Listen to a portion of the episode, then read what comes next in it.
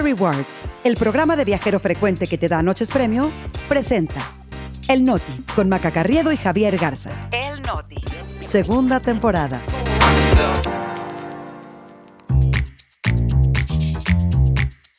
Es lunes 26 de febrero, yo soy Javier Garza. Yo soy Maca Carriedo, este es el Noti. Y nosotros aquí estamos. Se desata la guerra de los teléfonos. Nos enfilamos a la primavera más calurosa en décadas. Por aumento de asilos, Canadá podría volver a pedir visa a mexicanos. El Noti, con Maca Carriedo y Javier Garza.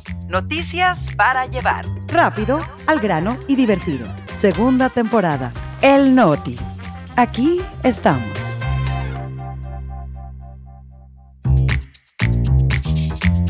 Maca Carriedo, queridos podescuchas, muy buenos días, feliz inicio de semana para comenzar también esta terapia grupal. Si por ahí les filtran el teléfono de un buen carpintero, pues nos avisan, ¿no? Porque nunca está de más. O de la prima o del primo, ya hablaremos, Javier, eh, pues de estas guerras telefónicas del fin de semana, pero antes, antes que otra cosa suceda, antes que filtren nuestros teléfonos, este, pues ya saben que para nosotros es bien importante que dejen sus cinco estrellitas, que nos compartan en sus redes sociales. Les tomo un par de segunditos y para nosotros significa muchísimo, Javi. Así es, Maca, que nos quieran, que nos demuestren el amor, pero sin datos personales. Exactamente, que nos lo demuestren, pero no en WhatsApp. Y es que este fin de semana va a pasar a la historia como la guerra de los teléfonos por la forma en que se desató la balconeada de números después de que el presidente López Obrador pues reveló el de la corresponsal del New York Times que escribió sobre una investigación que vincula su campaña con el narcotráfico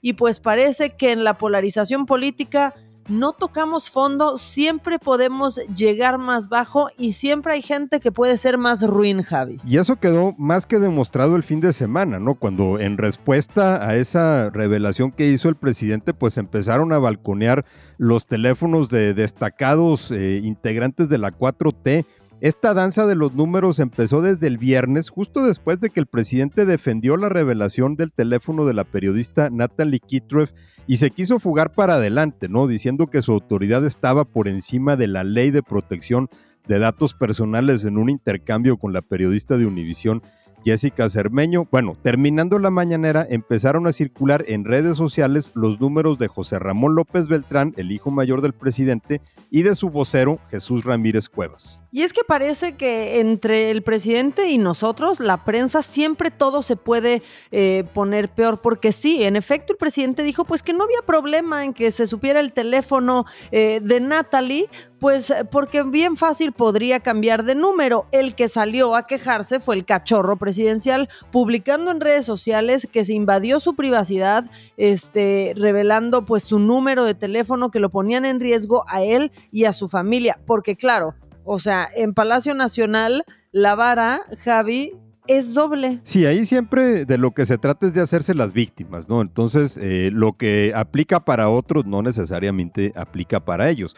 Luego se filtraron también los teléfonos de algunos comunicadores y youtubers afines a la 4T, pues a quienes les adelantaron su 10 de mayo también con todos los recordatorios maternos. Les llegaron muchos eh, mensajes recordándoles la frase del presidente de que cambien su teléfono, como a Vicente Serrano, a Cayo de Hacha, a Jorge Gómez Naredo, por ejemplo. Y la cosa no paró ahí, ¿eh? porque continuaron publicando teléfonos como pues el de Claudia Sheinbaum, que salió a denunciar que a su WhatsApp le llegaban sin parar mensajes de odio. A mí lo que me preocupó es que tenía más de 800 mensajes sin contestar este, la ex jefa de gobierno. También a Citlali Hernández, este, pues le filtraron su teléfono y así sigue la, la filtradera. Y la verdad es que ya para el domingo esto había degenerado en un circo, porque luego resultó que la candidata del frente opositor, Xochil Gálvez, sacó un mensaje en redes diciendo que también se había filtrado su número, pero luego pues se quiso poner ingeniosa tratando de bajar ese balón, diciendo que faltaba más, que ella lo compartía y que sí le habían llegado mensajes hablando de su peso o de sus dientes, pero que también le llegaron otros de apoyo y de ánimo. Y luego, obviamente, los sospechosistas, ¿no? Que salieron a decir que Xochitl era la, la, que había filtrado su propio número, o que fueron los morenistas los que también habían filtrado el de Claudia Sheinbaum para después poder victimizarse.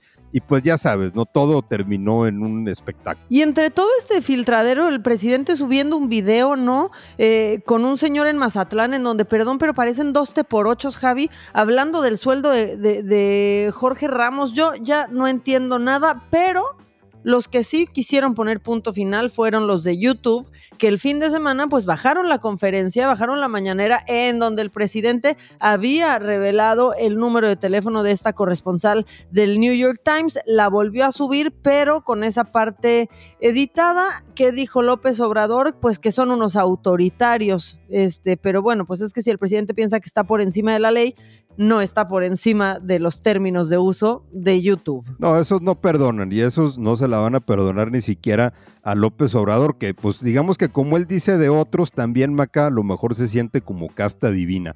Y mientras todo esto sucedía, pues la Ciudad de México lo que andaba dando eran puras lástimas, ¿no? Puras tragedias, porque pues, los chilangos sufrieron por el tema de los microsismos, por la falta de agua, por la subida de las rentas, por el colapso de transporte público y luego el fin de semana también les cayó la contingencia ambiental. Sí, la verdad es que sí, pobrecitos de nosotros. Desde el jueves la Comisión Ambiental de la Megalópolis activaba la fase 1 de contingencia ambiental en el Valle de México, pues por la mala calidad del aire y así se mantuvo hasta el domingo. Eso pues significó la implementación del doble hoy no circula y todos esos que piensan que son muy vivos por tener placas foráneas en, en la Ciudad de México pues se quedaron sin circular. Y a pesar de las advertencias de tener menos coches en circulación, pues muchos conductores estuvieron despistados o quisieron jugarle al vivo porque las autoridades informaron que durante la contingencia fueron multados 1.359 automovilistas. Algunos polis andaban listos para, para morder la verdad.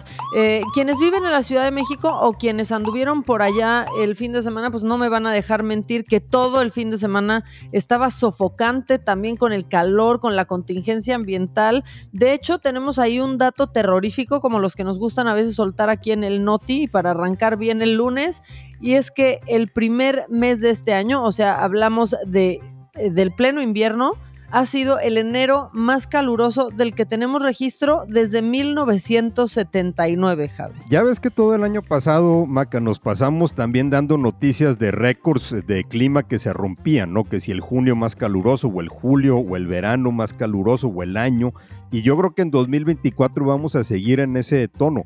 Estos datos de enero que vienen del Servicio Meteorológico Nacional, pues ya hicieron que los expertos en estos temas hablen de la posibilidad de que la humanidad enfrente niveles récord de temperatura en la primavera de 2024. Ahora, ¿qué explica estos niveles de temperatura? Bueno, pues eh, se deben al cambio climático, ese que muchos niegan, pero para ser más puntuales, se lo debemos a el niño. Ahora sí que qué culpa tiene el niño, Javi, pues ya sabemos cuál. Este, que básicamente consiste en el calentamiento de la superficie del Océano Pacífico, cosa que provoca un debilitamiento en los vientos y hace que las lluvias aumenten, sobre todo en los trópicos, mientras que cerca del Ecuador el calor pues se pone terrible. Lo que esperaban eh, era que este año pudiera no haber niños sino niña, que es un fenómeno que hace justo lo contrario y trae, eh, pues digamos, una temperatura mucho más estable, pero aquí más bien es como la Biblia, ¿no? Anticipando tiempos peores, la coordinadora general del Servicio Meteorológico Nacional, Alejandra Méndez, dijo hace poco en una conferencia que solo en la zona metropolitana del Valle de México se prevén cinco ondas de calor entre marzo y y junio, así que agárrense. Y que Dios nos agarre confesados y ha llegado el momento de hablar de dos incidentes que se hicieron virales en las redes sociales este fin de semana. El sábado en las obras del trolebús elevado a la altura de Santa Marta, allá en la hermana República de Iztapalapa, pues se nos cayó una estructura metálica en la zona de obras y se puso gacho, Javi. Es que la verdad es que la Ciudad de México pues ya no para con las calamidades, Maca, y esto literalmente parece que se está cayendo a pedazos. En el caso del trolebús, este incidente dejó siete personas heridas, cinco hombres y dos mujeres. Tres de ellos fueron trasladados a hospitales y también se tuvo que atender allá otro por crisis nerviosa. No se ha explicado el motivo de la caída de la estructura, pero por supuesto las redes sociales le recordaron al gobierno de la capital el colapso de la línea 12 del metro y los dos percances que ocurrieron en el tren interurbano a principios de año. Pero esto fue, digamos, en el transporte terrestre. Sí, Javi, porque en la definición perfecta de éramos muchos y, parió la, la abuela, pues el sábado se cayeron algunos plafones del techo de uno de los pasillos de llegadas del Aeropuerto Internacional Felipe Ángeles. Lo bueno es que pues en ese momento el área estaba vacía, por lo que no hubo personas lesionadas. Digo, eso es lo bueno del AIFA, que si hay estos percances, como no hay nadie, pues lo más probable es que no pasa nada. Pero ¿quién iba a decir que alguien del gobierno federal se iba a poner a celebrar justo eso, no? Que el AIFA, la hombra emblemática de la 4T, estaba vacío porque siempre presumen que ya la gente lo está utilizando cada vez más. Eh, quien subió el video a redes sociales fue el usuario de Twitter arroba Mau Bastien, quien escribió, así el AIFA cayéndose a pedazos literal y obvio se volvió viral en un par de horas. Hasta ahorita el aeropuerto no ha salido a responder a qué se debió el desperfecto, pero tampoco, y eso digamos que para su crédito, le han echado la culpa a los conservadores o a YouTube. Y bueno, del AIFA no podemos irnos a Canadá, pero pues, nos vamos por otros medios, eh, como miles de mexicanos lo están haciendo, porque en 2023 creció 133% el número de mexicanos solicitantes de asilo allá en Canadá según autoridades migratorias, lo que llevó al gobierno de ese país a considerar si regresa el requisito de pedirle visa a mexicanos. Según las estadísticas de la Junta de Inmigración y Refugiados de Canadá, eh, pues la cifra de solicitantes mexicanos de asilo pasó de 7.483 en 2022 a 17.490 en 2023. Sin embargo, eh, no por pedir el asilo la cosa se pone fácil, hay que decirlo. La Autoridad Migratoria de Canadá dice que 10.3% de las solicitudes presentadas por mexicanos en 2023 fueron eh, aceptadas a trámite, 10% fueron rechazadas y 5.5% fueron abandonadas o retiradas. Y el resto siguen en proceso, así que pues tocará a nuestros paisanos estar en una lista de espera de varios meses. Eh, por cierto, en fechas recientes se han registrado señalamientos de funcionarios de Canadá advirtiendo sobre el papel del crimen organizado en el incremento de solicitudes de asilo. Es básicamente gente huyendo de sus comunidades, algo que vemos por ejemplo con los centroamericanos que tratan de llegar a Estados Unidos, pero como Canadá no pide visa, pues están viendo también ahí una opción. Ahora, por ahí del 2009 hay que hacer un poco de memoria y de la nada nos cayó, este, pues que Canadá ponía visa para mexicanos que la verdad, pues se tomó como producto de la creciente violencia en el país. En 2016 nos la quitaron, nos quitaron ese requisito cosa pues que no, no solamente Javi pues activó o reactivó el turismo, sino también las relaciones comerciales pero el incremento en la llegada de mexicanos y otras personas de América Central parece estar otra vez orillando a Canadá a volver pues a implementar la visa. Se va a calmar un ratito, luego la vuelven a quitar y nos dejamos ir otra vez, Javi.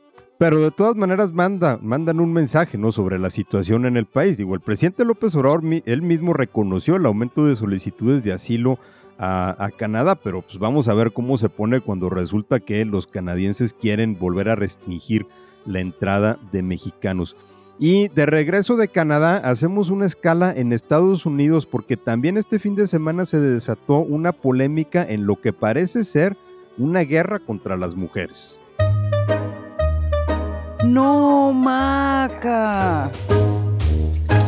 Esta noticia es una de esas lecciones que, pues digamos que nos dejan tener cuidado con lo que se desea porque se puede conceder. En Estados Unidos ya saben, pues que hace un par de años la Suprema Corte de Justicia anuló el derecho a interrumpir el embarazo, concretando un anhelo de grupos conservadores que ahora pues se lanzaron contra otro derecho reproductivo que es la fertilización in vitro. Esto realmente fue inaudito, ¿no? Porque no era un tema que estuviera generando polémica, pero esto pasó en Alabama, en donde el Tribunal Superior de ese estado resolvió que como ellos dicen que la vida comienza en la concepción, un embrión es una persona y eso incluye a los embriones congelados que se utilizan para ayudar a mujeres que no pueden concebir, así que prohibieron esta técnica de reproducción asistida. Y esto ya desató una verdadera tormenta política porque pues los republicanos, de por sí ya atacados por el Partido Demócrata por sus posturas contra el aborto, están ahora pues bajo fuego por lo que parece una guerra declarada ya contra todo derecho reproductivo. Y ahora Donald Trump para abajo. Los conservadores pues tratan eh, de poner una distancia de sus camaradas de, Alabama, Javi, porque esto sí puede desatar pues una gran batalla legal, ¿eh? Claro, porque aun cuando el aborto sigue siendo un tema polarizante, ¿no? Que eh, no está definido todavía, la fertilización in vitro tiene un amplio concepto, es incluso una práctica aceptada por agrupaciones religiosas que no ven en el descarte de embriones un atentado a la vida, sino una ayuda para concebir. Entonces, pues no le veían la necesidad de meterse con este tema, pero pues nunca falta alguien con, con eh, un exceso de iniciativa. Y todo esto, pues cerca de una elección presidencial en Estados Unidos, eh, y se pone tan peligroso el tema que, pues hasta Trump, que por un lado se enorgullece de haber nombrado a los jueces que anularon el derecho al aborto, ahora, eh, pues dice que sí debe de haber un derecho a la mujer a interrumpir el embarazo porque su partido republicano ha quedado como un verdadero enemigo de las mujeres. Vamos a seguir hablando de esto, vamos a escuchar discursos que no podemos creer. Para bien o para mal, Javi, y nosotros aquí lo vamos a estar platicando. Sí, es que a veces son inverosímiles los extremos a los que llegan algunos eh, grupos conservadores allá en, en, Estados Unidos y tenemos que verlo también como una lección en otros lados, pero por lo pronto ya nos vamos, Maca, porque nos tenemos que ir a arrancar la semana que ya se nos fue febrero también. Ya se nos fue. Y si se quieren poner en contacto con nosotros y hablar de todo lo que está pasando, este Javi, antes de que acabe el mes y casi el año, ¿en dónde te encuentran? A mí me encuentran en Twitter y en Instagram en arroba Ramos. No les paso mi número de teléfono para no se los vayan a filtrar por ahí. Exacto, yo iba a decir, y a mí me pueden encontrar en el 55 51 0. Ay, ya, bueno, en arroba maca-online. Que tengan un gran, pero gran inicio de semana. Que nadie filtre su teléfono. En serio, en serio, en serio. Si alguien les pide el teléfono de un amigo, pregúntenle antes a su amigo y luego ya lo dan, no sean como el presidente, que tengan un gran lunes, bye.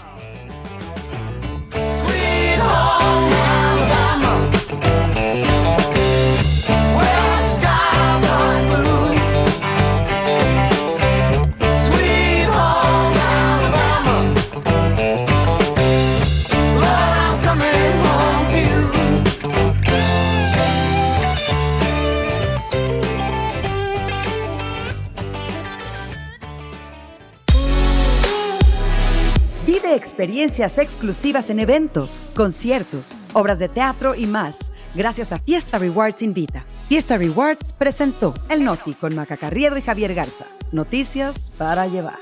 Segunda temporada